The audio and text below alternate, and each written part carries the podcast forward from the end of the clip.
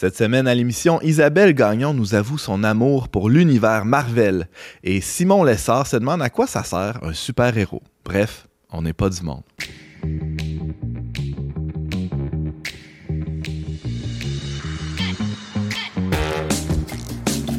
Bonjour à tous et bienvenue à votre magazine Foi et Culture. Ici Antoine Malenfant, euh, votre animateur pour cet épisode rempli de super-héros. Un super animateur. Ah, t'es fin, Simon. Euh, je, je suis bien accompagné de, de mes euh, Robin. je sais pas comment dire ça. James Langlois, bonjour. C'est vrai que j'ai un petit côté Robin. hein. Oui, oui, Ouais. vraiment. Je, m'attendais à ce que tu arrives en, en collant et en bobette aujourd'hui je, à je l'émission. veux pas voler, je veux pas voler de punch, mais moi je préfère Batman, en tout cas. Mais ouais, j'ai failli arriver en costume moulant, là, mais euh, j'ai failli. C'est ça. Ton- épouse t'a pas laissé sortir de non, la c'est maison. ça, je n'ai pas trouvé. Ben, moi, c'est le cas, en tout cas. Je suis déguisé en super-héros aujourd'hui pour l'émission. Ça Ah paraît ouais? pas trop quand même. Non, mais je suis en Superman. C'est juste que Superman, quand il est journaliste. Ah, Ah, ben oui. Ah ouais, non, c'est bon ça. Puis t'attends les, des, des occasions Bah spéciales. ouais, là, ben pour, si euh, jamais j'ai un call pendant l'émission, ça se peut que je disparaisse. Ouais. Vous saurez pourquoi. Simon Lessard, qu'on entend euh, à l'instant, euh, oui, journaliste et super-héros à, à ses heures, Oui. là, les soir- et week-ends. Exact, ouais. ça. Euh, c'est c'est qui vos héros préférés, vous, dans, dans la vie? Dans la vie, donc Ah, réelle ou. Dans la, dans la vie réelle ou irréelle. là.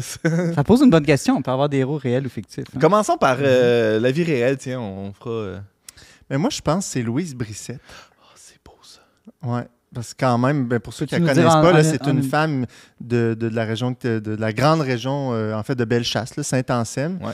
qui a adopté une trentaine, euh, quarantaine, je ne me rappelle plus, le 39, d'enfants handicapés. Donc différents handicaps, mais euh, c'est ça. Qui, les- qui les a adoptés euh, différents moments, pas tous en même temps. là, Puis mais... une grande maison euh, où tout ce beau monde-là vit. Ouais, ouais, aujourd'hui, c'est rendu quand même une. Elle a beaucoup d'aide et tout, là, mais il Uh-huh. reste que c'est très. Je trouve que c'est très courageux. Quelque là. chose d'héroïque. là. Ah ouais, Euh, définitivement. Tout à fait. Merci, James. Euh, dans, moi, j'irais dans le fictif. J'aime bien Aragorn dans Le Seigneur des Ah Anneaux. ouais. Ah, Je trouve que c'est une figure euh, de, de roi, d'homme. euh, vraiment, il incarne pour moi euh, l'archétype du héros. Est-ce est-ce que les héros euh, fictifs sont supérieurs ou inférieurs aux, aux héros réels? Comprenez-vous ma question? Ouais, ben moi, je dirais qu'ils sont inférieurs quand même. Là, c'est mieux d'avoir des, des vrais héros dans la vie, c'est ça qui. Ouais, ben, je pense qu'un des rôles du héros, on en parlera peut-être plus tard dans l'émission, mais c'est de développer un sentiment de fierté. hein. Par exemple, on va préférer dans les héros sportifs ceux qui appartiennent à notre nation. Ouais. Euh, donc, c'est plus dur d'avoir un sentiment d'appartenance, je pense, pour un héros fictif. Donc, Mais- ça suscite un peu moins euh, l'émulation, le désir d'imiter, Ouais. parce que, bon, euh, est-ce qu'il est imitable s'il n'est pas de. il Superman est pas, vraiment réel? imitable. Hmm. Mais, Ben, parle pour toi, James. mais tu parlais des, des sportifs, là, c'est pas vraiment des héros. hein. Ça pose une autre question. Est-ce que les, les- que- qu'est-ce qu'ils apportent au bien commun? Ouais, J'ai l'impression que le héros doit apporter quelque chose à, à une communauté, pas juste à, être- à faire des exploits pour lui-même. Peut-être Laurent Duvernay tardif, là, vu qu'il fait beaucoup de choses pour les- la communauté. Mais Non, mais- c'est héros plus en tant que médecin qu'en tant que footballeur. Ouais. Est-ce que mousser le patriotisme, ça contribue au bien commun? Oui, oui, on peut dire ça. Mais est-ce que vraiment les sportifs euh, font leur carrière dans le but Toi, tu pensais de à mousser le de- du, patriotisme? du quoi, là, le joueur de football? là? Non, ah oui, c'est vrai, il y, a, il y a eu ça euh, récemment, mais euh, je pensais, moi, quand j'étais jeune, c'était Patrick Roy, le gardien de but des, des Mm. Canadiens de Montréal. C'était lui mon héros, je voulais devenir comme Ah lui. ouais, puis ça, ça a même.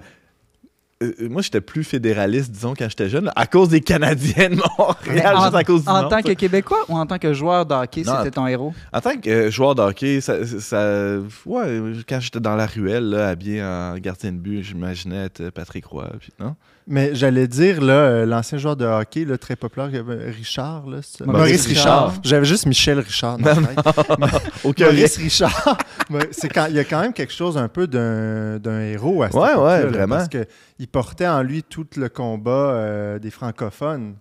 Sais, Puis je pense qu'il y a eu quelque chose de courageux souvent en s'opposant ou en s'affirmant dans, dans, cette, dans ce sport-là. Ben, Ça- comme le joueur des Alouettes de- dont ça, tu parlais ça, euh, un peu plus tôt. Euh, Est-ce que vous avez l'impression qu'il y a plus ou moins de héros maintenant? Sur une espèce en voie Mais j'ai d'extinction? l'impression qu'on a fait de tout le monde un héros. Tu sais, je me souviens dans la pandémie, euh, au début, c'était bon le personnel infirmier, les médecins, mais après ça, c'est devenu euh, tous les travailleurs essentiels jusqu'au commis d'épicerie. Euh, Tout le monde est un héros Ben, maintenant, c'est ça. Ouais, ben, on va dire les mamans sont des héros, les papas sont des héros. euh, donc on reconnaît, c'est beau, là, on reconnaît l'importance de chacun dans la société, mais à la fin, ça dilue un peu la notion de héros qui est supposé être quelqu'un quand même à part, d'exceptionnel, qui sort du lot. Mais ta mère est exceptionnelle, Simon. Là. Ma Tu- mère tu- est Tu peux pas exceptionnelle. dire le contraire à la radio, là, ça n'a pas de bon sens. Ça fait un peu kinball. Ouais, mais faire son devoir, faire ce qu'on doit faire, euh, c'est pas nécessairement héroïque. Ouais. Je dirais, c'est de faire beaucoup plus que ce qui est attendu qui est héroïque. Mais des fois, ouais. Ah ouais, tu dirais ça? Je, tu sais, je, je pense à. Des fois, faire son devoir, ouais. Ça Mais- peut être héroïque, faire Mais son même, devoir. on remarque que chez les politiciens, il y a des politiciens autrefois qui étaient quand même considérés comme des héros. là. Charles de Gaulle, Churchill. Aujourd'hui, on, a, on dirait qu'on n'a plus ces Est-ce politiciens. qu'on dirait ça de, de nos chefs d'État euh, aujourd'hui? Il y a- ben, il y en a. Zelensky là, a été considéré comme un héros Ouais, dans la, dernière ouais. année. Euh, euh, le, le président de l'Ukraine, pour s'être opposé à l'envahisseur. Et ça existe C'est ça, c'est souvent dans la tourmente, je pense, où Mhm. là, les, les- La crise révèle les, les grands, les grands hommes, les Un grandes héros, femmes. c'est une forme de sauveur, donc il faut être Ouais. menacé d'une certaine manière. C'est ça. Des femmes, on parle d'hommes depuis tantôt. Ouais, Ah non, tu as parlé de Louise Brissette. Ben oui, énormément de femmes. En tout cas, dans le, dans le judéo-christianisme, les femmes sont très nombreuses. hein. Euh, Mère Teresa, par exemple, toutes les. Toutes, euh, Jeanne d'Arc. Pour moi, Hey, Jeanne d'Arc, elle incarne Tellement. le héros parfait. Euh, elle est non seulement, elle incarne une force, euh, le combat, elle est une héros nationale, une héros spirituelle, morale. On salue nos auditeurs et collègues français. C'est-à-dire la moitié du staff Ouais, au ferme, à peu près. On est en train de marquer des points là, dans leur cœur en parlant de Jeanne d'Arc, c'est sûr. OK, ça fait un bon, euh, un bon tour d'horizon, je pense, pour, euh, pour commencer l'émission. On va, euh, on va poursuivre, évidemment, en parlant de... Êtes-vous plus DC Comics ou Marvel, vous, les, les- les héros des, des bandes dessinées? Ben, je puis dit des- tantôt que moi, c'était Batman, alors devinez. Ah ouais, t'es plus DC euh, Comics, toi, euh, moi, c'est des distinctions qui dépassent mes connaissances. Ah, ben, en tout cas, parlant de connaissances, il y, en- il y en a une qui connaît ça pour vrai. Notre invitée de la semaine, elle poursuit actuellement un doctorat en études anciennes, change les couches de ses enfants et surtout fait des chroniques excellentes à On n'est pas du monde. Euh, ma foi, elle a tout d'une héroïne hein, euh, des comics de Marvel. Accueillons Isabelle Gagnon.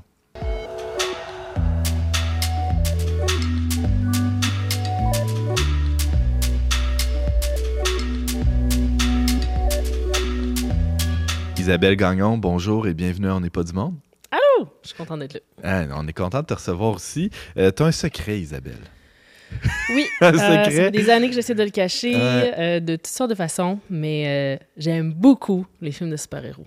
Ah ouais. Et en particulier les films Marvel, mais aussi beaucoup les films de DC euh, Comics. Mais c'est pas étonnant parce est quand même venue nous parler souvent du Seigneur des Anneaux. C'est vrai. Donc, qui aime le Seigneur des Anneaux, normalement, c'est pas loin que t'es. C'est un peu geek. C'est ça, peu, tu rentres euh, dans le monde des geeks. Ouais, mais tu puis- dis c'est pas étonnant, James, puis il y aurait un préjugé qui pense que ces films-là s'adressent surtout aux hommes. Donc moi, je trouve ça quand même euh, étonnant, non? Tu parles des films de Marvel? Ouais?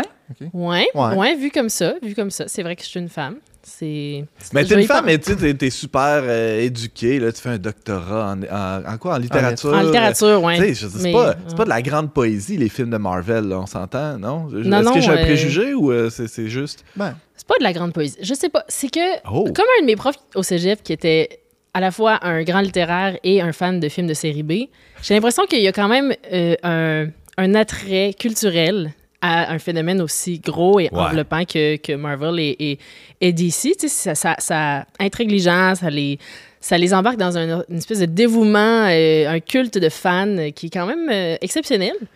Puis moi, juste pour ça, je trouvais ça intéressant de suivre euh, mais j'ai une explication plus simple, c'est que les gens qui font des doctorats, la manée, sont tellement comme. Là, ils ont juste besoin de lâcher lousse un peu. Là. Non, non. Oui, la vraie oui. explication, c'est que l'origine euh, des super-héros, c'est quand même la mythologie. Euh, et euh, je sais que tu t'intéresses entre autres aux études anciennes, donc je trouve qu'il y a un lien quand même entre les deux. Ah, c'est ça. Non, mais je pense qu'il n'y a pas juste une explication, tout simplement. Il y en a plusieurs, on va, on va en euh, aborder, plusieurs pistes, c'est ouais, certain. Euh, tu parlais d'origine, Simon, faisons un peu la genèse de, de cet univers qui est Marvel. Euh, ça, ça, ça a commencé où? C'était pas des films d'abord, c'était des, des comics, là, des bandes dessinées. Des bandes dessinées. Donc, euh, le premier super-héros, c'est euh, Superman de Ah DC. oui. Puis le deuxième, c'est Captain America. Là, on est au début du 20e siècle. Début c'est à peu près 1941. quand? pour, euh, 41, pour, Marvel, 39 pour, euh, pour DC. Et euh, évidemment, ils sont en compétition depuis euh, hein, leurs origines, depuis leurs Uh-huh. origines et encore aujourd'hui. Mais disons que Marvel, on dirait qu'ils ont la- le, le dessus maintenant. euh, ben, peut-être moins. Peut-être on verra dans les prochaines années comment ça se décide. Ben, D'ailleurs, là, pour les ventes, là, Marvel, c'est 37 des bandes dessinées aujourd'hui, puis DC 29,6 Alors, Ben, il y a- c'est- ils ont voilà. clairement le haut du pavé. là. Ça domine clairement le marché des bandes dessinées. Euh, puis ça n'a pas été des super-héros, par contre, tout le long de leur histoire, parce que là, ils ont eu leurs deux premiers super-héros, mais ensuite, ils ont arrêté pendant vraiment longtemps, pendant genre 20 ans, parce qu'après la Deuxième Guerre mondiale, les gens ne voulaient plus entendre parler de super-héros. C'était comme si il y avait un désintérêt. Fait Il était tanné du Bing Bang Paf Pouf, peut-être. là. Non? euh, oui, euh, Non, mais il y a eu des liens à un moment donné qui ont été faits entre la délinquance juvénile puis le- les bandes dessinées. Puis c'est pour ça que c'est Ah, devenu un peu. euh, Moi, je Ah, pense ben, plutôt que c'est qu'après une guerre, il y a beaucoup de vrais héros qui surgissent. On sent peut-être moins le besoin d'avoir des héros fictifs. Oui, je pense. Moi, j'avais j'avais pensé ça, mais je pense que James, euh, il doit y avoir des pistes là-dedans. euh, quelque chose, un peu une, un ravinement de la culture proprement américaine. Ouais, ben, ils n'ont aussi. pas a- créé après comme une espèce de conseil, comité. Là. il y, a un- il y a un code, une autorité, euh, comment ça s'appelle un. euh, je l'avais noté, loi, mais c'est un loi, c'est un code, Ouais, c'est une autorité sur Aux les comics aux États-Unis Ouais. qui sert à réglementer le contenu, mais c'était pas, euh, il y avait pas d'éléments concrets, fait qu'il y avait pas de conséquences négatives Non, si tu respectais pas. Puis il a changé, puis au fil, des- au rendu aux années, années 70-80, c'était pas mal terminé les exigences de ça, mais ça a donné lieu à, euh, après les années 50, là, c'est le retour des super-héros. Là, Là, c'est vraiment les bandes dessinées à, à plein. Là, on retrouve tous les super-héros qu'on connaît de Marvel, euh, euh, Spider-Man en particulier, qui est en 62, qui est créé, qui est le super-héros qui a fait vraiment monter en popularité Marvel, étant donné qu'il est très euh, relatable. Le terme serait en anglais, mais c'est-à-dire qu'il serait euh, euh, humain, euh, euh, qui, qui- On peut s'identifier à lui. auquel on peut s'identifier Mhm. facilement, surtout pour les adolescents et les adultes, qui étaient le public croissant, alors qu'avant les années 50, c'est vraiment des enfants qui regardent les comics. Mm. Puis là, ils, veulent, ils visent un public euh, plus adulte. Ce public-là, c'est cette masse-là de gens qui sont les baby boomers, là, qui ont grandi avec ça, qui sont, Ouais. qui sont nés justement après la guerre, et là, ils, ils deviennent adolescents dans les années 60-70. Euh, c'est c'est une masse de consommateurs de, de bandes dessinées euh, ex- extraordinaires. James? D'ailleurs, je sais que, je sais pas, Batman, c'était avant quelle année, mais Batman, tu sais, les, les films, là. euh, C'est 43, je pense. les ouais. films un peu les, les émissions un peu théâtrales, le Bing Paf, là, tu sais, c'était quand même tu sais, dans les années 60 un peu. Ça, ça a marqué toute une génération, non? Je sais pas s'il y avait d'autres héros qui ont eu des, des émissions comme celle-là? là. Les Là, je- émissions de dessins animés? Non, non, c'est c'est- les, les-. Elle n'est pas de la même génération que nous. euh, Non, mais les. Batman, là, tu sais, Oui, oui, oui. Couleur, ça doit être un peu plus tard que ça. Ouais, c'est en- Je pense que c'est plus tard, c'est plus tard. Mais, Ouais, mais ouais, ça ouais. fait longtemps que Batman existe. Mais je pense qu'il y a tellement de choses qu'on pourrait dire sur, sur les comics.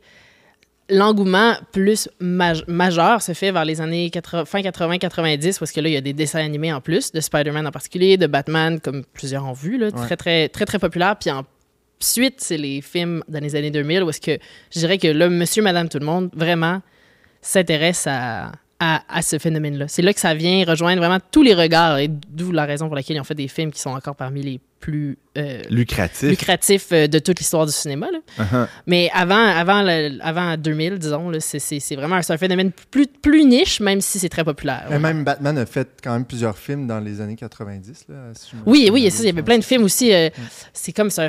On peut pas nier que c'est un phénomène culturel absolument immense. Là, Je veux dire, je peux pas le. Mais, mais il y a eu vraiment un accroissement de cette échelle déjà très grande après les années 2000. Alors, on a un phénomène culturel majeur, là, populaire, euh, au point où il y avait une, une loi qui encadrait ça euh, aux États-Unis au milieu du siècle. Ça, ça a migré vers le cinéma au début du, du 21e siècle, là, Ouais. avec les années 2000. Il y a eu l'achat par euh, Walt Disney de, cet univers, de cette entreprise-là, Marvel, à, à quel moment à peu près? Euh, il me semble que c'est 2009. OK. Donc, euh, oui, c'est ça. Comme, comme James a dit, il y avait des films avant, mais il y a euh, ce qui est créé, c'est Marvel Studios, Mar- Marvel Films, puis qui devient Marvel Studios. Puis à la tête de, de cette euh, partie de Marvel, c'est Kevin Feige, qui a vraiment un- une espèce de plan, là, euh, plan de films euh, assez défini pour faire une, une saga de plusieurs, plusieurs films, avec trois films par année dans les plans. Il, il devient un peu le comment on dit ça, le, le- le chef, le mastermind, j'essaie de trouver Chef le terme, le chef Le d'orchestre, ouais, le cerveau d'un, Ouais. d'un- Il essaie de faire en sorte que ce soit un phénomène culturel incontournable, en fait, que tu peux pas passer une année que personne sache c'est quoi Marvel, que personne sache c'est quoi les comics. Alors que je pense pas que c'était nécessairement le cas. C'était plus un intérêt euh, réservé à une partie de la population, alors que maintenant... Mais le premier film de Marvel, c'était quoi? Puis il est arrivé quand? Le premier film de Ouais. Marvel euh, de, ce, de Studios, de cette, ce serait Iron Man. là, que là, il y a comme le, c'est le premier film du renouveau d'un- de- des films Marvel. Donc, qui, qui change de perspective par rapport au premier film qu'on voyait dans les années. Ça, j'ai comme 80. eu des souvenirs de vieux X-Men, les premiers films de super-héros. Oui, mais- oui, oui, oui. ouais. Mais, ça, c'était euh, comme officiellement, là, c'est ça, c'est Iron Man. officiellement, le, le, le- le plan pour un- un- une série de films, des séries de films qui s'entrecroisent, où est-ce qu'il y a des histoires indépendantes, puis aussi des rencontres entre les personnages vers des, des plus grandes causes, euh, c'est en 2008. Puis moi, la raison pour laquelle je, je- je- je- je me concentre là-dessus, c'est qu'il y en a des vraiment, vraiment, ils ont vraiment beaucoup de films, mais que là, ils ont créé un phénomène où est-ce que c'est proche de la mythologie, là, dans le sens qu'on essaie de se rapprocher de quelque chose dans lequel les gens s'investissent, qui ont l'impression que ça les dépasse, que c'est un, un univers plus grand qu'eux. Quand tu regardes un film de Batman, t'as pas l'impression d'être devant euh, OK, ça c'est un monde qui me dépasse, puis c'est genre donc ben, il y a donc ben plus à découvrir sur ce film-là. Non, c'est un film de Batman, c'est bon, c'est circonscrit, c'est Mais là, ils ont voulu créer quelque chose où est-ce que tu, essaies, tu peux deviner qu'est-ce qui va se passer, tu- tu- il y a multiples pistes, puis tu essaies de comprendre la cohérence de l'univers, parce qu'ils ont vraiment essayé de C'est un univers, c'est ça. ça. Alors, Ouais. on parle de, de l'univers Marvel, c'est parce que c'est vraiment un univers cohérent avec des liens entre chacun de ces films-là. Chaque film a son autonomie, on peut le dire. Euh, tu peux aller voir un film de Marvel et comprendre l'histoire. Ouais. Mais Surtout si les tu- premiers, ouais. Maintenant, aujourd'hui. De moins en moins, peut-être, les ça. premiers. Mais si tu t'intéresses, bon, par exemple, moi, je connais euh, pas ça beaucoup, là, en fait, pas du tout. Euh, mais si tu t'intéresses beaucoup à ça, tu vas voir les liens qu'il y a entre chacun des, des Absolument. films Des forums. Reddit, là, Reddit, c'est un, réseau, un réseau social de, de, de forums, de discussions. là. Ouais. Et il y en a, il y a des centaines de pages sur toutes les variations, tous les univers Marvel, tel film, tel personnage. Tel... Mhm. Ils, sont, sont toujours euh, à l'affût de la prochaine réponse là, qui va sortir. C'est quoi les, les, les indices, les, euh, les, les clins d'œil à d'autres films de Marvel? À chaque fois qu'il y a un film qui sort, ils sont tout le temps, il y a tout le temps quelqu'un qui fait la liste là, de qu'est-ce des analyses. il y a des analyses euh, incroyables. Simon? Ce que je trouve fascinant là-dedans, c'est que ça rappelle un peu l'esprit de la Bible, où dans la Bible aussi, tu as plusieurs œuvres indépendantes qui sont dans un univers cohérent. Ouais, Puis il y a non seulement des, une trame narrative pour chaque livre, mais il y en a une aussi pour l'ensemble des livres, tous ensemble. Absolument. Donc je trouve qu'il y Il y a quelque chose de style judéo-chrétien dans, dans l'intertextualité. Exactement. Non, mais il y a un style différent dans chaque livre de la Aussi. Bible. Il y en a des plus poétiques, il y en a des, des, des plus historiques. Mais il y a des références bibliques Entre les livres. Mm. Ouais, c'est une excellente comparaison. Euh, je pense que, comme, comme, euh, comme tu dis, euh, la culture judéo-chrétienne influence énormément le contenu de Marvel. De fait, il y a même eu énormément de contenu chrétien dans les, dans les bandes dessinées Marvel. Comme quoi? Beaucoup moins dans les films. Ben, il y a le, le diable, un personnage très important, c'est Mephisto, qui rend comme le diable, mais, mais qui est pas le diable. Mais, ils peuvent pas toujours dire explicitement. Ouais, ouais. Puis, c'est pas des œuvres à, à ori- orientation euh, théologique ou euh, d'évangélisation. Fait il y a aussi des dieux égyptiens, comme dans Moon Knight, que c'est vraiment les dieux égyptiens qui sont là. Puis Stanley lui-même, qui est comme qui est pas le fondateur, mais qui est arrivé juste après le début de la fondation de Marvel, à 16 ans, comme assistant de bureau. C'est lui, qui a, lui qui a vraiment commercialisé les, les bandes dessinées Marvel, puis qui est décédé il y a même, ça fait pas si longtemps que ça. Qu'il a toujours été très présent. Puis lui, il disait que il voulait pas avancer une religion ou une autre. Il voulait que ce soit comme clair que il pouvait avoir des religions, les personnages avaient des religions, mais qu'il n'y a pas de, il y a pas de, de choix établi et présenté par, euh, par, par les, les- les créateurs. là. En fait, j'ai l'impression que c'est même des détails qu'ils rajoutent pour les rendre encore plus concrets Exactement. ou C'est humains. plus là, dans ce sens-là. C'est pour les rendre humains C'est ou pour rajouter du- un peu de flair ou de, comment, comment dire, des, des, des, des aspects euh, excitants et, Mhm. et différents. là. comme dans le cas de la, la, la- la mythologie égyptienne, euh, c'est vraiment pour euh, présenter quelque chose qui est hors du commun, là, Ouais. pour rajouter un peu de- Isabelle, d'originalité. Ah, ah, on parle des. On, a évoqué Iron Man, euh, Ouais. bon, euh, Spider-Man. C'est qui les autres héros là, de cet univers-là? Pe- Peut-être pour euh, que les gens là, se raccrochent. Là, à- Oui, oui, à- oui. Ben, la Infinity Saga, qui est probablement celle que les gens connaissent le plus, ça commence en 2008 Ben, puis ça va jusqu'en... Saga, c'est une série de films. Là. Oui, ça? je vois. Oui, c'est ça. Ça commence Ok. en 2008 puis ça finit en 2019. Puis c'est 21, f- euh, 23 films, pardon. 23 films. Et là-dedans, il y a Captain America, Iron Man, Thor. Il y a Ant-Man, Spider-Man. Thor, c'est celui avec le gros marteau. Mm. Hulk aussi, peut-être? Hulk aussi qui est Mm. là-dedans. Et euh, Black Widow. euh, Il y en a énormément. Il y a. euh, euh, là, ça, ça m'échappe, mais il y a le- celui qui tire des flèches. en tout cas, donc, il y, a, il y a vraiment beaucoup d'héros. C'est souvent ceux-là que les gens connaissent parce qu'ils ont une sorte d'amitié. là. Fait que là, c'est eux qui forment les Avengers et qui se réunissent pour une grande mission de sauver le monde contre, là, dans le premier des Avengers, c'est Loki, qui est le frère de Thor en plus. Là. Fait que là, c'est Ben comme ouais, tout un- Une histoire de famille. Oui, c'est des histoires de famille, euh, mais c'est des histoires d'amitié, c'est des histoires de conflits. Là, t'as Captain America Civil War qui, arri- qui arrive dans la deuxième partie de cette saga-là, où est-ce que Captain America puis Iron Man se sont chicanés. Fait que Ah. là, ils sont en conflit eux-mêmes alors que c'est des amis. Fait que tu vois qu'ils ont toujours été capables de récupérer des personnages familiers, mais d'amener ça ailleurs, dans des directions qu'il n'y avait pas nécessairement, euh, qu'il y avait dans les comics. C'était quelque chose qui avait été fait dans les bandes dessinées, mais il y en a tellement des bandes dessinées de Marvel que tu pourrais pas dire que c'est ça qui ressort le plus. là. Je veux dire. Alors que là, ils ont vraiment créé une, euh, une série de films avec un, but spécifique de mettre en valeur, c'est ça, les relations conflictuelles, les relations humaines des super-héros et donc leurs défauts. Et ça, ça a vraiment attiré le regard des gens. Est-ce qu'ils ont tous un défaut, les, héros de l'univers Mar- Marvel? Est-ce qu'ils ont tous une faille? En tout cas, dans le film The Avengers que j'ai vu récemment, il y a- ils semblent tous avoir un petit quelque chose là, qui euh, un talon d'Achille. euh, Oui, ben, par exemple, Captain America, qui est comme, on pourrait dire parfait, Ouais. mais c'est un homme des années 30. Fait que euh, des fois, il est un peu maladroit par rapport aux codes sociaux Il est modernes. dépassé. il est dépassé par ce qui se passe. Ce qui, ce qui, rend, euh, ce qui le rend un peu plus, faci- plus facile d'approche, mais c'est certainement pas celui qui a plus Moi, de c'est mon défauts. préféré, lui. Oui, ben Iron Man, c'est souvent le préféré des gens et c'est comme le personnage principal de la série parce que c'est un mégalomane, un narcissique, Arrogant. arrogant, mais Ça va bien avec brillant. toi, Simon? Non, mais je voulais, dire que, je voulais dire que Captain America était Ah, mon ah, préféré. ok, parce que ben oui, ben oui. rétro qui est chrétien, Ben oui, ben oui. tout Ah ça. non, mais il- c'est vrai que Iron Man, euh, il, il fait penser à Elon Musk aussi un peu. Hein. Oui, c'est ça. C'est comme vrai. euh, Captain America, il est charmant et, et sympathique. Mais Iron Man, là, il est comme c'est ça. C'est comme Elon Musk. là. Les gens l'admirent, mais le détestent en même temps. Puis ils le trouvent, ils veulent être lui, mais en même temps, Il est fendant. Il, est fendant.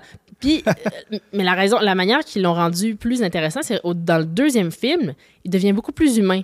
Euh, même, il fait, preuve des fois même de miséricorde ou d'amour. Tu sais, Il y a une blonde. Là, il commence à avoir plus de, de sentiments, puis c'est là qu'il devient un personnage beaucoup plus attachant Uh-huh. parce qu'il est pas juste mégalomane, finalement, au fond de lui, il y a un cœur. Puis là, on aime toujours ça. un gars presque méchant, mais avec un peu de cœur. Toi, c'est qui euh, ton préféré, tes préférés? Euh, moi, j'aime beaucoup. Ben, j'aime beaucoup Iron Man, j'aime beaucoup Thor parce que je le trouve très drôle. C'est un peu le bimbo. parce que je le trouve très beau. Il est très beau, mais c'est ça, mais c'est un peu la bimbo, euh, la bimbo des, des Avengers. Euh, personnellement, mon préféré, préféré de tous les super-héros, c'est Batman. Je trouve qu'il est plus intéressant. Tu sais, là, il y a le traumatisme de l'enfance. C'est comme, Ouais, vraiment plus riche. Là. Euh, mais euh, mais dans, dans Marvel, je trouve que c'est l'effet d'ensemble aussi qui fonctionne très bien. Puis euh, c'est ça, on peut pas, on peut pas enlever l'ensemble à Marvel. Puis je trouve qu'ils ont vraiment compris ça quand ils ont fait cette série Ouais. de films-là. C'est que c'est tous des super-héros intéressants et corrects, mais ensemble, ils ont comme une dynamique de camaraderie qui rend ça. Tu sais, c'est comme un groupe d'amis dans- duquel tu fais partie. C'est d'ailleurs le thème central et la clé de la, de la- de la résolution du problème dans The Avengers, où c'est Oui. c'est leur unité qui, est- qui, qui fait leur Ils force. peuvent pas le faire seuls. Mhm. Personne ne peut. Ouais. Qu'est-ce que ça dit de notre époque, selon toi, Isabelle Gagnon? Tout cet engouement euh, pour, euh, pour l'univers cinématographique de Marvel? Ça dit plusieurs choses. Je pense que c'est une quête de, de sens, entre autres, parce que c'est un univers qui est offert de façon cohérente, qui est offert comme un ensemble, mais qui nous dépasse juste un peu. Quand tu as trois films par année, il y a quand même quelque chose de plus grand que soi qui est là. On peut pas tous les on peut pas tous les, les- saisir en même temps. Alors qu'en même temps, il y a une cohérence qui est cherchée par les créateurs de cette saga-là. Donc, un peu comme Dieu par rapport à nous, c'est juste que c'est plus petit puis c'est plus facile, peut-être. Et donc, c'est plus sécurisant. Et c'est pas le christianisme, donc il y a moins les tensions conflictuelles et politiques euh, Uh-huh. euh, de, de- de l'histoire du christianisme, finalement. là. Mais comme le christianisme, c'est quand même une histoire de sauver le monde. Il y a, il y a quelque chose peut-être Oui. en nous de on voudrait que participer à une aventure pour sauver euh, l'humanité, non? Oui, contre la corruption morale, réellement. La, sa- la- la Infinity Saga, c'est en particulier euh, contre un méchant qui s'appelle Thanos qui veut éliminer la moitié de la population pour assurer l'équilibre de l'univers parce qu'il dit que, bon, les êtres sont en train de détruire l'univers. On n'est pas dans le relativisme pantoute là, dans, cet univers-là. Il y a le bien, il y a le mal, ça, ça existe, c'est tangible, on le voit clairement. Ouais. Puis la fin ne justifie pas les moyens. Hein? Un peu comme. euh, ah, ça fait un peu de Deuxième Guerre mondiale, un peu, là. Uh-huh. Euh, ben, pas tant que ça, parce que c'était vraiment moins. C'était vraiment pire, là, la Deuxième Guerre mondiale, bien sûr. Mais il y a quand même cette idée-là que tu peux avoir un. euh, poursuivre un faux bien. Tu peux rechercher un faux bien. Et euh, là, c'est un faux bien parce que tu peux pas avoir le bien de l'univers si la moitié de la population qui est éliminée. Fait qu'il y a quand même la valeur de la vie humaine. Chaque vie compte. Euh, il y a ce principe-là qui est là. Puis même aussi une certaine euh, charité envers les méchants parce qu'ils sont comme, tu sais, tu veux pas faire ça, mon gars. Pour vrai, pense-y deux fois avant de faire de ça. les Parce que, ouais, un peu. genre, Ouais, tu le but, c'est pas de les anéantir. Exactement. ouais, Pense-y deux fois, sinon il va falloir que je te- je te né- je Ouais, t'élimine. c'est ça. Mais tu sais, je veux pas t'éliminer. là. Le best, c'est ça que tu- le, le best, pardon, excusez-moi, la radio. Aïe, donc je parle comme dans mon salon. Euh, je suis trop, euh, je suis trop à l'aise dans votre nouveau setup. C'est vraiment euh, très beau, euh, très reposant. Mais c'est comme un policier qui essaie de dire à l'autre, là, tu, tu te Oui. ranges du côté Ouais, du bien, oh, sinon oui. je vais être obligé de sortir mon arme. C'est un peu ça. Exactement. C'est un peu. Donc, il y a cet esprit de justice euh, miséricordieuse qui est là. là. Tu sais, on veut être dans la même équipe. Hmm. Puis ça aussi, c'est c'est bien que c'est. Mais ce que tu dis, Simon, ça me fait penser, je sais pas si vous avez déjà vu le meme sur Internet de Jésus qui était avec des super-héros, puis Ben là, il oui. dit That's how I, I saved the world. C'est comme ça que j'ai sauvé le monde. Ouais, c'est comme s'il ouais. en train Il d'expliquer. est au-dessus de, de- Ah, de- de- de tous les Ah, c'est bien autres. cool. ouais. Ah ouais. C'est vraiment drôle. Est-ce que pas aussi un peu, Isabelle, selon toi, le fait que nos vies sont rendues un peu plates, trop confortables? Il n'y a plus d'aventure, il n'y a plus de guerre. Oui, certainement. Euh, ben, oui. plus de guerre, ça dépend où on vit sur la planète, évidemment, là, mais en Occident, euh, disons. Puis là, de, de- de se faire plonger comme ça dans un univers où, comme tu dis, c'est assez réaliste qu'on peut imaginer que ce serait aujourd'hui, mais un petit, dans un futur proche, en tout cas. Et puis là, ça nous fait Ouais. rêver une, une autre vie. Absolument. Je pense aussi que c'est un échappatoire. Parce qu'il y a des conflits dans la vie auxquels on ne veut pas faire face, qui sont pas de la même nature. Et la- la- les conflits dans les films de super-héros, c'est très évident. C'est blanc et blanc et noir. C'est comme lui il est gentil, lui il est méchant. Eux sont, sont de notre bord, eux sont pas de notre bord. Alors que dans la vraie vie, c'est beaucoup plus nuancé. Souvent, nos ennemis, ils se confondent avec nos amis. On, n'est pas d'accord avec un ami sur des questions morales fondamentales parce qu'on n'a pas de, de, de morale comme collective autant euh, de la même façon qu'avant. Euh, puis ça, c'est une manière d'avoir une morale très évidente, là. Hmm. Euh, très évidente, très attachante, puis c'est sécurisant, je pense, pour, euh, pour beaucoup de gens. Isabelle Gagnon, chroniqueuse culturelle, à on n'est pas du monde. Euh, merci beaucoup de nous avoir présenté l'univers Marvel, mais on poursuit la discussion sur, euh, sur les super-héros. Merci beaucoup. Ça m'a fait plaisir.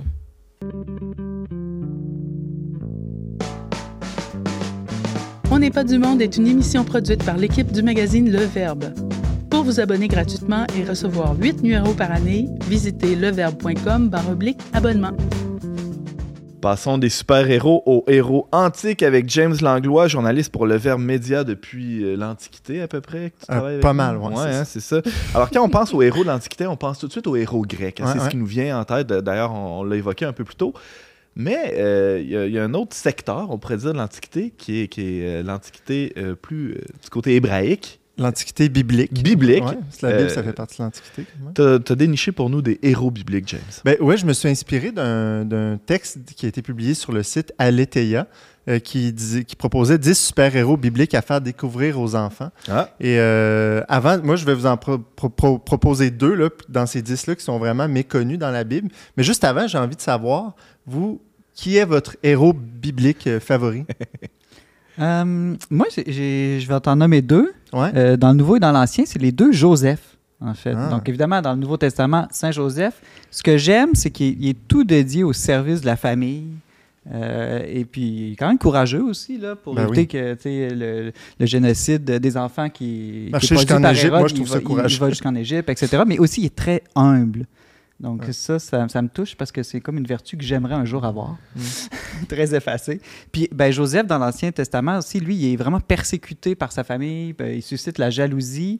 Et puis, finalement, c'est une belle histoire à l'américaine où c'est lui, finalement, en Égypte, qui devient comme le, le premier ministre. Mm. Et puis, au lieu de se venger, finalement, il triomphe par le pardon. Donc, je trouve ça vraiment beau. Tu vois, les deux étaient dans la liste d'Aletheia. Ah, OK. Tu vois, Isabelle? J'ai vraiment envie de dire David. Je trouve que était dans l'épisode. la liste aussi. Oui, ben j'imagine. hein. Mais l'épisode contre Goliath, c'est tellement. euh, c'est magnifique. Là. On sent, ça nous donne la, la- l'espérance un peu. Là. Tu te dis, moi-même, avec ma petite euh, fronde, euh, je peux aller euh, affronter mes grands problèmes. Ouais. euh, Ouais. Il y a quelque chose d'un super-héros là, de vaincre euh, Goliath. là. Absolument, absolument. Sinon, euh, Marie, on, peut on parlait des mamans tantôt, hein? Ben on peut oui. on peut dire, mais je suis pas une héroïne au sens euh, typique, mais je pense que quand même le, le rôle, la mission qu'elle accepte est assez impressionnante. Antoine? Moi, j'en ai deux. Un peu... Attends, Ouais, pas dans la liste. Ah, excuse-moi.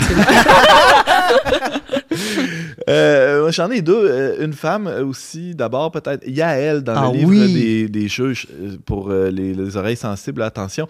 Euh, c'est le contexte de guerre, hein, évidemment. Euh, et, et Yael, qui est la femme de qui, a dit à Sisera, le, le- un général euh, ennemi, euh, qui passe par là. Viens, je vais te cacher dans ma tente. Euh, il est comme en fuite, le gars. Euh, tu peux te réfugier là, dans ma tente. Alors, le, Sisera rentre dans la tente. Il dit J'ai soif un peu, tu peux me donner de l'eau Elle dit Ouais, j'ai du lait. Elle donne du lait. Cache-toi sous la couverture. Puis là, pendant qu'il est sous la couverture, elle prend un pic, là, un, pieu, piquet de la- tente. un, un piquet de tente. Là. Il y a des illustrations magnifiques. Là, si vous tapez ça sur Google, euh, où on voit un gros pic en métal. Elle lui accote ça sur la tempe ici. Là, pendant qu'il fait dodo, il est fatigué, c'est la guerre. hein, il se repose. Elle accote le pic sur la tempe comme ça, puis elle donne un bon coup de marteau. La, la parole de la Bible, hein, ça dit que le piquet est allé se planter dans la terre. Ah, C'est une belle crâne. anecdote de camping. Wow! Ouais, alors, euh, ouais, moi, chaque fois, je, de camping! chaque fois que je fais du camping, je pense à ça.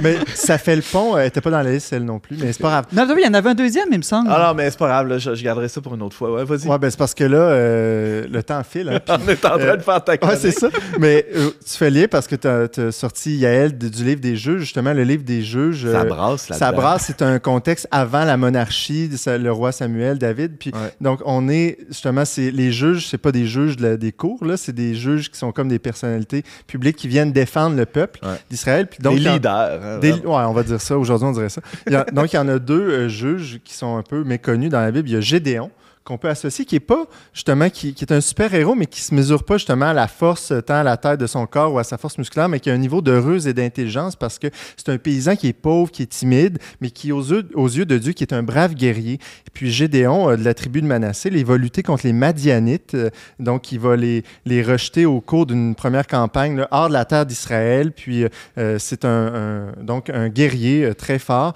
Et puis, un second qui est un peu plus connu, mais c'est Samson.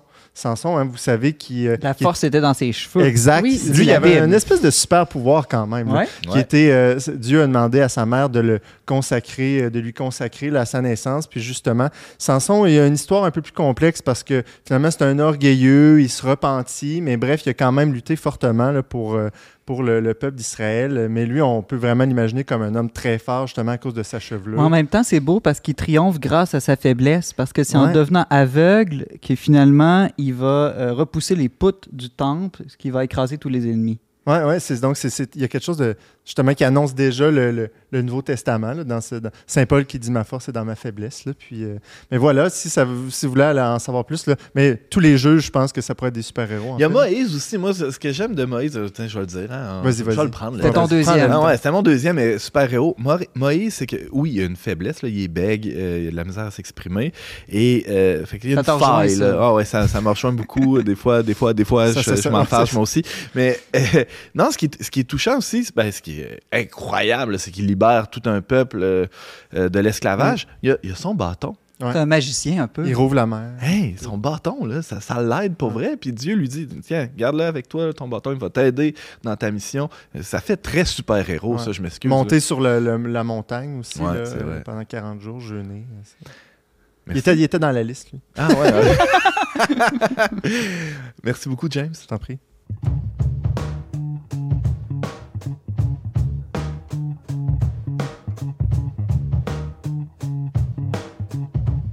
Simon Lessard, bonjour. Bonjour Antoine. Alors, euh, fidèle à tes, habit- à tes habitudes, tu as voulu répondre à deux grandes questions euh, philosophiques. Euh, Qu'est-ce que c'est puis à quoi ça sert? hein? Exactement. Alors, un, un héros, un super-héros, une héroïne, qu'est-ce que c'est d'abord? Qu'est-ce que c'est? Bon, on pourrait dire, euh, dans le fond, pour faire une définition simple, qu'un héros, c'est quelqu'un soit d'historique ou de fictif, Hein. mais qu'on va louer, qu'on va chanter pour ses exploits. Ça, c'est comme, disons, une des définitions euh, les plus simples. Puis ça révèle, euh, je dirais, dans le cœur de tout homme, euh, son besoin d'admirer des modèles, mais aussi de se dépasser. hein. Parce qu'un héros a quand même, on y reviendra, mais a pour fonction de nous, de nous amener à aller au-delà de nous-mêmes. Il y a quelque chose en nous, là, puis on retrouve des héros dans toutes les cultures, dans toutes les sociétés. Il y a quelque chose comme inscrit en nous, quelque chose comme un besoin de transcendance, de dépassement. Exactement. Et d- d'ailleurs, euh, le mot héros là, vient du grec, euh, éros, mais pas avec un H, là, pas ouais, éros, ouais. amour-désir, là, mais héros. Bien euh, aspiré, Chez ouais. Homère voulait dire un chef de guerre, vraiment, là, chez le poète grec Homère, un chef de guerre. Par contre, chez Hésiode, duquel du, du- nous vient la théogonie, donc plus la, la mythologie, je regarde Isabelle pour qu'elle me confirme que je me trompe pas. Euh, lui, ça Ou voulait non, dire... tu regardes la seule qui comprend. Ouais, c'est ça, c'est ça. ça, ça voulait dire pour Hésiode un demi-dieu. Et donc, c'est intéressant parce que si on combine les deux, on peut dire qu'un héros, c'est une personne qui se distingue d'une manière surhumaine, donc Ouais. de demi-dieu, et surtout dans une forme de combat. Donc, euh, les premiers héros qu'on connaît, d'ailleurs, ce sont souvent des héros militaires. Et puis, la principale euh, caractéristique du héros, c'est souvent sa force, son courage. C'est quoi les premières traces qu'on a là, dans, dans euh, l'humanité, là, et euh, à partir de l'Antiquité, j'imagine, là, dans les traces euh, écrites? Ben, Quoi? en- De tout temps. De tout- de- depuis quel homme est Non, mais la, la- la question est bonne. En fait, dès qu'on a l'apparition de l'écriture, on a l'apparition des héros. Hein. Euh, euh, évidemment, nous, on pense aux héros grecs, euh, Achille, Ulysse ou encore Hercule. Hercule, par exemple. Mais le premier connu, c'est Gilgamesh. Dans l'épopée c'est de Gilgamesh, c'est un roi mésopotamien, donc dans l'Irak d'aujourd'hui, constitué en 2500 avant notre ère. On n'est pas absolument certain qu'il a existé pour vrai, mais c'est tout à fait possible. Euh, et la légende dit qu'il était fils d'une déesse, donc l'idée un peu de demi-dieu ici, et puis qu'il était d'abord tyrannique et orgueilleux. Et à travers ses combats, ses luttes, entre autres contre des créatures euh, imaginaires ou légendaires, eh bien, il a acquis la- une certaine sagesse. Parce qu'avant, il voulait être comme un dieu immortel, et puis il a fini par accepter sa condition humaine. Et euh, voilà le, le- le premier héros connu. Euh, C'est sûr qu'il n'a pas existé, Simon, voyons, le fils d'une déesse. Oui, c'est Ben, ça. en tout cas, est-ce qu'il y a un certain roi mésopotamien qui portait le nom de Ouais. Gilgamesh? Ça, Oui, ce serait possible. C'est possible. Mais c'est c'est quand même une, une histoire fascinante. J'ai eu la chance de le lire. C'est vraiment étrange. Il y, en, il y en a qui interprètent ça comme un, un passage à la civilisation aussi, parce qu'il est beaucoup plus tyrannique, mais aussi sauvage. C'est comme euh, il, il se nettoie pas, il se prend pas soin de lui, puis il devient comme l'homme civilisé après. Ah, c'est très ouais. intéressant, une très bonne Mais- lecture. Mais tu vois, fils d'une déesse, c'est très important. hein. Je le disais, demi-dieu.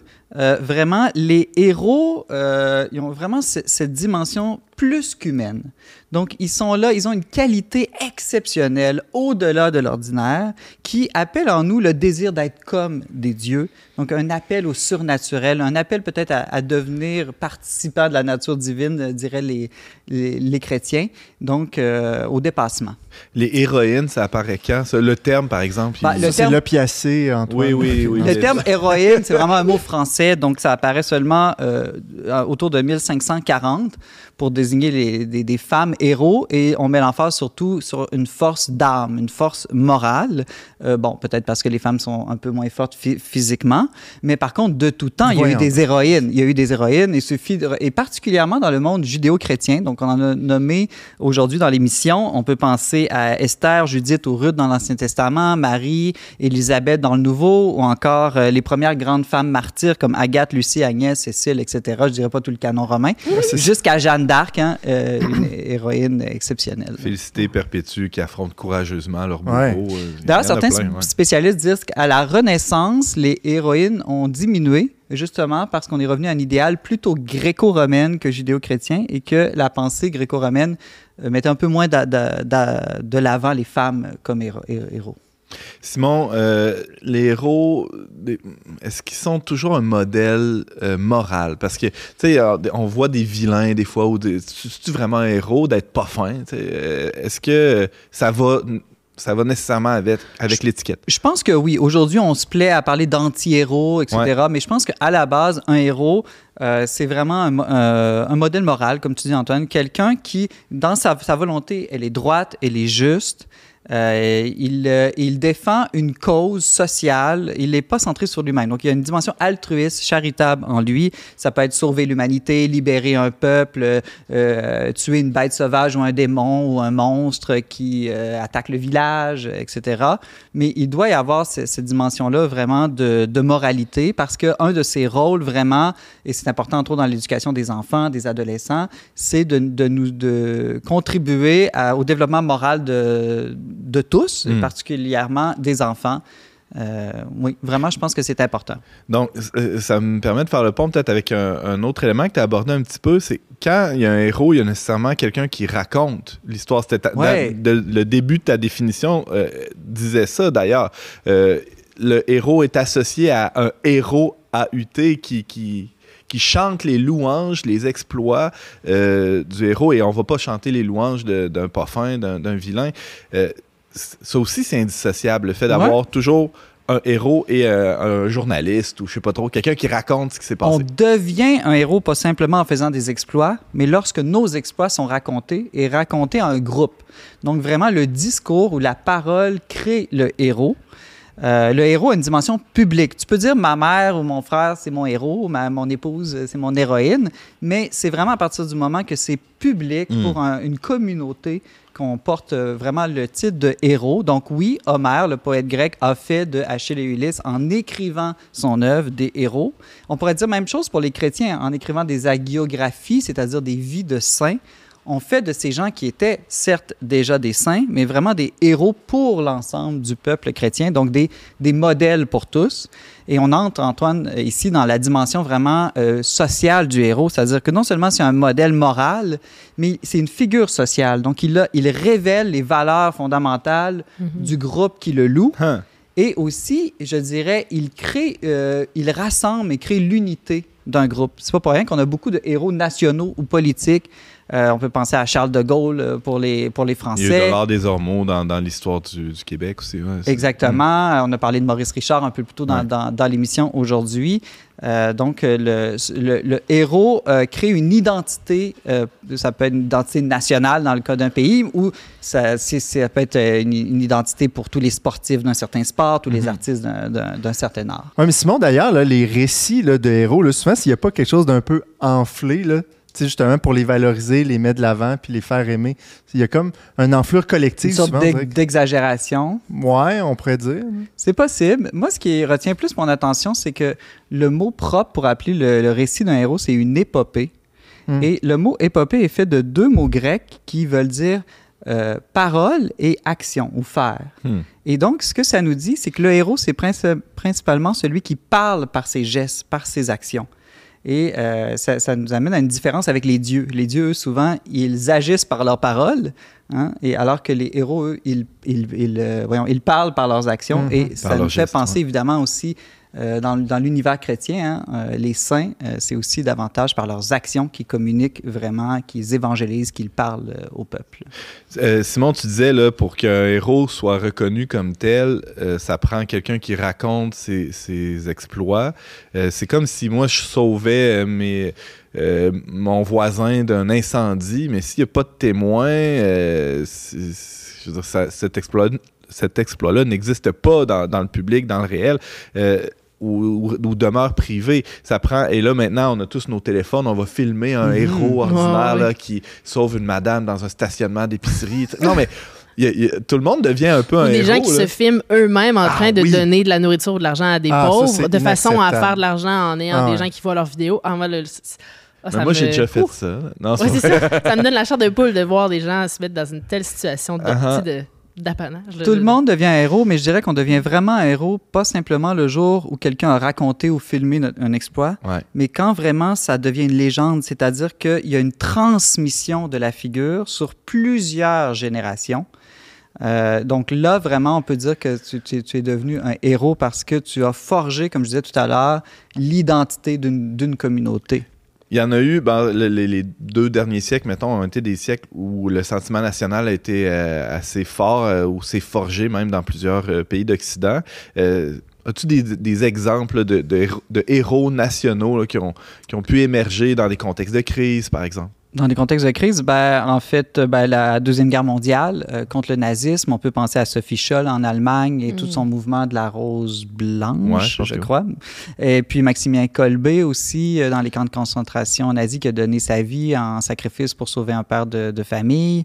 Euh, bon, j'ai mentionné Charles de Gaulle et tous ceux qui ont contribué euh, concrètement à la résistance euh, du point de vue euh, militaire. Euh, je pense aussi tous les pères fondateurs des États-Unis d'Amérique. Je pense que si on, nous, on l'oublie peut-être, mais quand on est américain, ce sont, des, ce sont des gens présentés souvent comme des héros parce que ce sont les pères de la nation. Et puis en plus, la nation aussi s'est forgée à travers une guerre d'indépendance. Mhm. Oui, absolument. Eux, c'est leur libération là, qu'ils ont, qu'ils ont faite grâce à ces, ces hommes-là. Exactement. Et puis, ben, même euh, qu'on soit d'accord ou pas, dans le monde communiste, ils ont leurs héros aussi. Pensez à Cuba, Fidel Castro et Che Guevara. Il y a un mythe qui s'est construit autour de ces figures-là. C'est assez facile à, à analyser. Là. Oui. Ça, on le voit bien, comment c'est, c'est- c'est- c'est presque des demi-dieux, même dans, dans Oui, certains et euh, bon, un peu l'exagération disait, euh, que disait James Ouais. tout à l'heure. Et ça, aujourd'hui, ben, justement, on fait une, une critique historique souvent des, de, de ces héros-là parce qu'on découvre que Che Guevara aurait peut-être tué des enfants. On découvre que, bon, on, on creuse leur vie personnelle et leurs actions et on découvre que tout n'est pas parfait. Uh-huh. Encore là, justement, le héros n'est pas un dieu. Il n'est pas parfait. Euh, euh, le célèbre talon d'Achille en est, en est l'exemple, hein, où la, la mère d'Achille a trempé dans le, le, le, fleuve des enfers, le Styx, son enfant en espérant qu'il devienne invulnérable, mais son talon est resté sa faiblesse. Le héros, hein, comme on le dit plutôt dans l'émission aujourd'hui, comme les, les, héros Marvel, ont des faiblesses, c'est leur côté humain qui demeure. Ici, au, Cana au Québec, au Canada, là, les, nos saints fondateurs, ils, ils, ont, ils ont des dimension très héroïque. Là. Je veux dire, les saints martyrs, d'ailleurs, ont toujours été enseignés autrefois comme étant les grands héros nationaux. Mm -hmm. Puis quand on pense à Marie de l'Incarnation, qui est venue ici en bateau, François de Laval aussi, qui ont vécu euh, sur le bord du fleuve. Euh, presque qui a réussi pas, à sauver point. C'est quand même ouais, impressionnant comme... avec l'hiver. Moi, je trouve Juste que c'est tough l'hiver alors qu'on a tout les...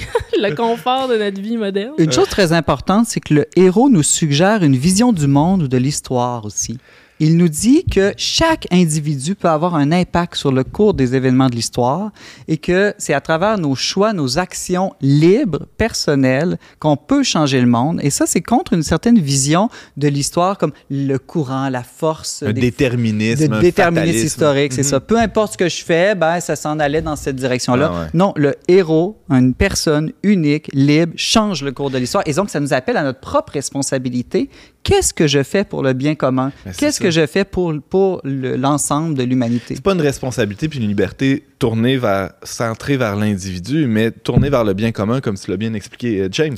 Mais d'ailleurs, Isabelle, je sais pas si euh, tu es d'accord avec ça, mais moi, j'ai une prof de littérature au cégep qui me faisait remarquer que au Québec, la littérature moderne, mais à partir du, du, du 20e siècle, est une littérature sans héros. Oui, ben oui, certainement. Je ne sais vraiment... pas si c'est assez particulier pour un peuple, là, mais je pense que ça, ça dit peut-être quelque chose. En fait. Je pense que ça dit quelque chose aussi de l'après-guerre, mm. avec les, même la Première Guerre mondiale. Il y a comme un, un effondrement des, des, grands idéaux, là, mm. et ainsi une littérature beaucoup plus euh, cynique, euh, malgré mm. tout. Euh, une, une, observation de la petitesse, un bon exemple, c'est Annie Ernaux qui fait la littérature comme c'est direct, là, si on pourrait dire. Là, je me rappelle pas c'est quoi le terme qu'elle utilise. Elle a un, elle a un terme particulier. Là. Mais c'est une, une, forme de narration qui dit juste le vrai, qui fait juste pas donner de filtre, pas donner d'amplification. Puis il y, y, a beaucoup de ça. Puis même plus tard, avec des Michel Houellebecq, beaucoup plus euh, vraiment cynique, là, des, des, regards critiques sur la société dans laquelle on vit. Puis c'est comme s'il faut être euh, conscient des défauts de notre société en tout mmh. temps puis pas, se faire, pas, de, pas de faire à croire un peu. Là. Le héros crée des valeurs communes, mais il en a besoin de valeurs communes pour avoir des héros. Donc, un monde ah. relativiste ah, qui oui. dit qu'il n'y a pas vraiment de bien et de mal, un monde pluraliste qui, où plein de cultures vivent ensemble, c'est beaucoup plus difficile de s'entendre sur qui est ou n'est mm. pas un héros. Pensez à deux peuples en guerre qui s'affrontent, ben, nécessairement, ils n'auront pas le même euh, héros de l'un et de l'autre. Le même récit, ouais. Au moins, des films de super-héros, ça donne l'illusion que il, ça serait bon qu'il existe un monde comme Encore ça. Encore là, les plus récents films Marvel, euh, c'est ah, de ouais. plus en plus difficile de s'entendre sur c'est quoi la, la, la, valeur qui rassemble ah ouais. tout, tout, le peuple américain aujourd'hui. Mmh. Il nous reste quelques minutes. Euh, Simon Lessard, il y, a, il y, a, une grande question euh, qu'il faut aborder absolument. Euh, Jésus. Jésus-Christ, je pense que c'est le super-héros par excellence. Ah oui? Il accomplit, je dirais, tous les traits du héros et même il les purifie, il les élève. Comme quoi? Euh, par exemple, ben, c'est aussi un chef de guerre, mais davantage au sens d'un combat spirituel. Euh, il est vrai Dieu et vrai homme, donc cet aspect de plus qu'humain. Un peu. Ouais. Oui, exactement. Il les dépasse la nature humaine euh, par la divinisation. À la différence, par contre, des autres héros, comme des, des, autres héros, pardon, comme il est Dieu, il n'a pas de, de talon d'Achille, si mm. on veut. Il est un modèle moral absolu, la figure sociale centrale du christianisme, il est son fondateur, il rassemble les gens autour de lui. Euh, ce sont ses actions aussi hein, qui ont changé le monde. Il n'a pas écrit de livre, hein, c'est vraiment ses gestes qui ont eu un impact. Euh, il a offert sa vie en sacrifice pour la plus noble des causes, pour le, le plus grand des biens communs, euh, qui est la réconciliation, la paix entre Dieu et l'humanité euh, et le, le, la béatitude des hommes. Puis le récit de sa vie a été transmis aussi, d'abord ben ouais. par des paroles orales, hein, par les apôtres, puis mis par écrit par les évangélistes. Et c'est cette transmission qui a fait de Jésus-Christ vraiment le héros par excellence, le héros des, chrétiens.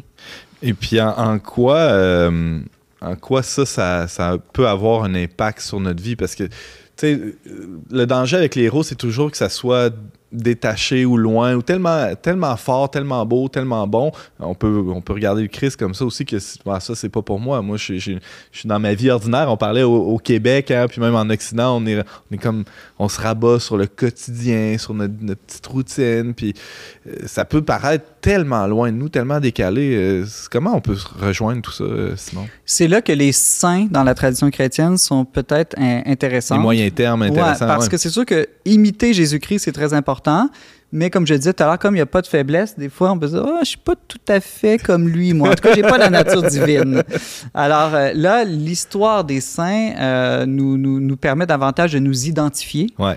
et euh, de, de les imiter. Mais surtout, ce que le christianisme est venu apporter à la notion de héros, euh, c'est l'idée qu'on est tous appelés à être héros. Donc, ça paraît un peu quétaine, dit comme ça, En effet. mais que dans le fond, il y a tous une, une version de nous-mêmes qu'il faut euh, chercher à atteindre, une version héroïque de nous-mêmes. Et le christianisme est venu dire que les héros, c'est pas simplement des gens à, admirer, Mm. mais vraiment à imiter. Et euh, donc, la- chaque vie humaine est une vie où on doit euh, essayer de se dépasser euh, pour devenir le, le héros de sa propre histoire. Puis encore là, des fois, il y a des saints de d'autres périodes de l'histoire. Tu te dis, mon Dieu, ils sont tellement. euh, Oui, et c'est pour ça qu'il y a toujours aussi des nouveaux saints. Euh, Ouais. hein, encore là, plus il y a de similarités, plus c'est facile de s'identifier. Donc, un saint du 20e, 20e siècle, ça va être plus facile. Souvent, un saint qui a le même état de vie que nous, qui était papa, maman, qui faisait le même métier, euh, Mm. etc., on va, ou qui vivait dans le même pays. Mm. Donc, de Ah là, ouais. l'importance d'une grande diversité de saints et d'avoir toujours des nouveaux saints. Là, je parle des saints, mais on pourrait dire la même chose de, de héros euh, dans dans d'autres domaines, que ce soit politique ou artistique ou Mhm. sportif. Isabelle? Penses-tu que ça pourrait même venir des saints, l'idée que tout le monde peut être un, un héros, dans le sens que l'espèce de, de- de héros ordinaire, là, on pourrait dire, là, parce que même parmi les saints, on sait qu'il y a des saints qui sont cachés, qu'on ne connaît pas, parce qu'il y a pas, il y a une humilité tellement profonde qu'ils ont pas, ils ont même pas été connus, par, par exemple, ou des choses comme ça. Fait que là, on a comme l'idée qu'il y a des saints qui sont toujours cachés, des, des- des bonnes personnes, modèles, qui sont peut-être euh, à découvrir. Il y a un héros en chacun de nous. Ben, là. Le pape François le dit, il parle des saints de la vie ordinaire. Exact. Saint de la porte d'à côté. De la porte d'à Ouais, côté. ah oui. C'est intéressant aussi de voir que dans les causes de canonisation, on parle de vertus héroïques. Oui, Ouais. mais Mm. euh, tu parles euh, de saint de la vie ordinaire en citant le, le pape François James, mais je dirais, pour être vraiment saint ou héros, il faut que dans ta vie ordinaire, il y a des actes quand même Ouais, extraordinaires. ouais, ouais, c'est sûr, c'est sûr. Euh, quoi d'une vertu héroïque? Qu'est-ce qu'on entend par là? euh? C'est une vertu, c'est euh, qui très au-delà de la majorité des autres de la population. Donc, c'est vraiment quelque chose qui brille davantage, qui ressort euh, du lot. Euh, C'est surnaturel, dans le fond. aussi, c'est un don de Dieu. Voilà une autre différence qu'a apporté le, le christianisme, c'est-à-dire que euh, ce que fait le héros, il le fait pas simplement par ses propres forces, euh, par son mérite. Surtout, c'est quelqu'un qui laisse Dieu, qui laisse les dons de Dieu agir en lui. Donc, il a davantage dans une posture d'humilité que de pouvoir et de gloire. La gloire, elle est davantage reçue que conquise par le héros chrétien. Simon Lessard, merci beaucoup. Ça fait plaisir, Antoine. Vous avez un commentaire, une suggestion ou une question pour l'équipe d'On n'est pas du monde? Contactez-nous via les pages Facebook et YouTube du Verbe Média ou écrivez-nous directement à onpdm à commercial le trait d'union verbe.com. C'est déjà presque terminé pour cette émission euh, héroïque. Euh, sur les héros, vraiment, c'était euh, fascinant. Mais avant de se laisser, quelques suggestions culturelles. Commençons avec. euh, Hey, Imaginez-vous James. une, une sœur religieuse, super-héros.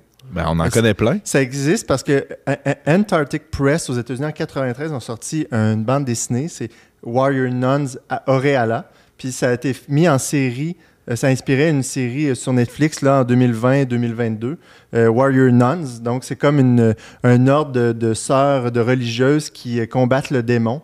Puis je suis tombé là-dessus, ça a, été un- ça a passé un peu ina- inaperçu, Ouais. mais euh, c'est deux saisons. là. Moi, je trouve que ça montre, évidemment, il y a tout un contexte, c'est un peu fantaisiste, mais il y a- ça montre vraiment l'Église catholique et les religieuses comme une force de bien dans le monde. Ça, Wow. ça- tout un mérite des gens partout. Tu l'as vu, toi, euh, Simon, je pense aussi. Non, moi, c'est une autre série que j'ai vue, euh, dont j'oublie le nom en ce moment, malheureusement. Ok, excuse-moi, je pense. On, la mettra en lien dans On les oublie ça, ouais, c'est bon. Merci, James. Euh, Isabelle. Moi, quand j'ai découvert qu'Antoine connaissait pas beaucoup Marvel, je me suis dit, ah, je vais suggérer mes, mon top 3 des Ah. films Marvel. Puis, euh, donc, certainement euh, Captain America, le premier. Spider-Man, Far From Home. Puis euh, Avengers, qui est comme le, le, le- le premier grand film où est-ce qu'ils se rencontrent tous. Là, ça vaut quand même la peine. euh. Il y en a tous, des- il y en a plein d'autres bons, là, mais tu sais, un top 3, là, si ça vous tente de voir un bon film. Là. Tout ça est disponible sur toutes les plateformes où on peut acheter, louer des films, mais aussi oui, euh, sur et surtout sur Disney+, ceux Ceux qui l'ont déjà à cause de leurs enfants pour regarder plein d'émissions. Merci Isabelle. La Simon. série m'est revenue, Antoine, c'est Miss Davis. Mais Ok. Miss Davis, c'est pas la sœur. La sœur s'appelle Simone et elle lutte. Euh, c'est une sœur catholique qui lutte contre l'intelligence artificielle qui Ah, s'appelle Miss Davis. Donc, je pense que c'est une série extraordinaire pour toi, Antoine. Euh, et donc, c'est plein d'humour absurde, cette série. C'est pas nécessairement catholique, mais il y a une dimension euh, religieuse très forte et technologique aussi. Et tu avais d'autres choses aussi à nous suggérer Oui, ben, dans l'idée des saints, des héros, que, les saints qui sont des héros, au Moyen Âge, il y a un livre très, très important dans l'histoire qui est La légende dorée de Jacques de Voragine, qui a euh, fait de, de tous les, les- les saints des héros. Et on sait entre autres que c'est en lisant ce livre que Saint Ignace a décidé de délaisser sa carrière de chevalier pour fonder un ordre religieux. Donc, euh, c'est encore un livre intéressant à lire aussi. On est dans la, la légende, ça ne veut pas dire ici que c'est faux historiquement, mais ça veut dire vraiment que c'est ce qui doit être lu. Donc, c'est si excellent qu'il faut absolument le lire. Fred Pellerin, il dit euh, l'important, c'est pas euh, que c'est vrai ou pas, c'est que tu y crois. Ouais, Mais- je sais pas. Non, non. Ouais, peut-être pas. Non, mais- Sinon, La, la vérité, il y a une vérité autre que la vérité historique. C'est ça qu'on peut retenir de ça. Il y a des éléments qui sont un peu enflés là, ou exagérés dans c'est ces possible. histoires-là. mais, C'est euh, possible. Jacques de Voragine cherchait, avec les outils de son époque, Ben oui. à être fidèle à l'histoire. Mhm. En, s'appuyant sur des sources. Bon, aujourd'hui, évidemment, la, la- la critique est, euh, historique est un peu plus euh, euh, nuancée sur certains exploits de, de saints, mais il y en a des miracles. Mais comme tu le Oh, ben dis, oui. ce que ça veut dire, c'est qu'il faut le lire. C'est absolument Il faut le lire. édifiant. ouais. Exactement. Merci beaucoup, Simon. Merci, Isabelle et James, pour cette émission passionnante. Et euh, je remercie aussi euh, Marie La Liberté et Marianne Martin qui étaient à la technique euh, aujourd'hui pour mettre en onde cette émission euh, et en onde ben, sur le web. On peut retrouver ça sur Facebook, YouTube. On peut partager abondamment et euh, n'hésitez pas à vous abonner aussi à notre infolettre. Euh, tout ça est sur leverbe.com. C'était Antoine Malenfant et euh, je vous dis qu'on se retrouve la semaine prochaine pour un autre épisode d'On n'est pas du monde.